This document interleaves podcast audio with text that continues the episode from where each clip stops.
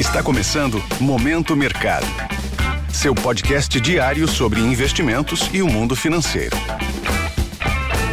Muito bom dia para você ligado no Momento Mercado. Aqui é o Felipe França e bora para mais um episódio desse podcast que te informa e te atualiza sobre o mercado financeiro. Hoje eu vou falar sobre o fechamento do dia 25 de maio, quinta-feira.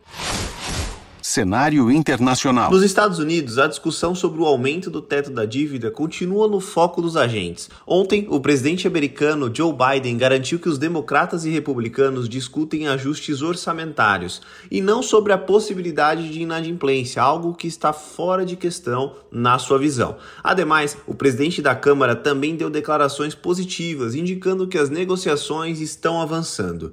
Entre os destaques, as empresas de tecnologia tiveram mais um pregão positivo positivo, com a Nvidia saltando 24% e puxando outras empresas ligadas a semicondutores, após reportar resultados fortes no primeiro trimestre e oferecer um guidance positivo envolvendo inteligência artificial. Nesse ambiente positivo, o S&P 500, índice composto pelas 500 maiores empresas dos Estados Unidos, fechou em leve alta. Em relação aos títulos públicos americanos, as taxas tiveram alta em toda sua extensão, após dados macroeconômicos reforçarem que a economia americana segue aquecida, fazendo com que as apostas para próximos passos do Fed ficassem divididas entre uma manutenção e mais um aumento de 0,25%.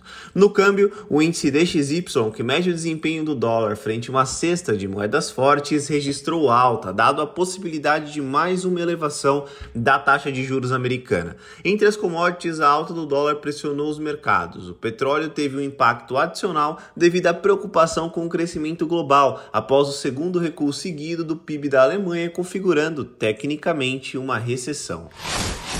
Cenário nacional. Por aqui, o dólar fechou em alta cotada a R$ 5,03. O movimento de alta foi em linha com o observado no contexto internacional, dado a possibilidade de mais uma alta na taxa de juros americana. Nesse ambiente, as posições compradas ou expostas à variação cambial fecharam no campo positivo.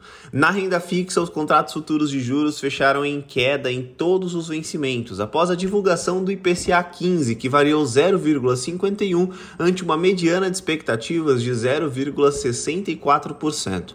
A desaceleração aconteceu em grupos que não eram esperados, como por exemplo o vestuário. Vale ressaltar que os vencimentos mais longos fecharam no menor patamar em mais de um ano, como por exemplo o vencimento de 2027, que encerrou em 11,02%. Com isso, as posições aplicadas, que são aquelas que ganham com a queda das taxas, foram favorecidas. Na bolsa, após dois pregões de correção, o Ibovespa voltou aos 110 mil pontos com o setor de consumo em destaque, dado a queda dos juros futuros. Na ponta do índice, destaque para Rapvida, MRV e Via. No lado oposto, CVC, Braskem, 3R Petroleum foram destaques de baixa. Com isso, as posições compradas, que são aquelas que apostam na alta do índice, ficaram no campo positivo pontos de atenção. Na agenda do dia, destaque para a divulgação da inflação ao consumidor dos Estados Unidos, medida pelo PCI na sigla em inglês. Lembrando que essa é a medida acompanhada pelo Banco Central Americano. No Brasil, destaque para a entrevista do ministro da Fazenda, Fernando Haddad, à Globo News. Sobre os mercados, agora pela manhã, as bolsas asiáticas fecharam majoritariamente em alta, guiadas pela expectativa de um acordo sobre o teto da dívida dos Estados Unidos e pelo avanço das empresas de tecnologia. Na Europa, Europa, os índices estão em leve baixa, assim como os futuros de Nova York, com a agenda cheia e discussão sobre o teto da dívida como pano de fundo. Dessa forma, termino mais um episódio do Momento Mercado. Desejo a você um ótimo dia, bons negócios e já um bom final de semana. Valeu! Esse foi o Momento Mercado com o Bradesco. Sua fonte diária de novidades sobre cenário e investimentos.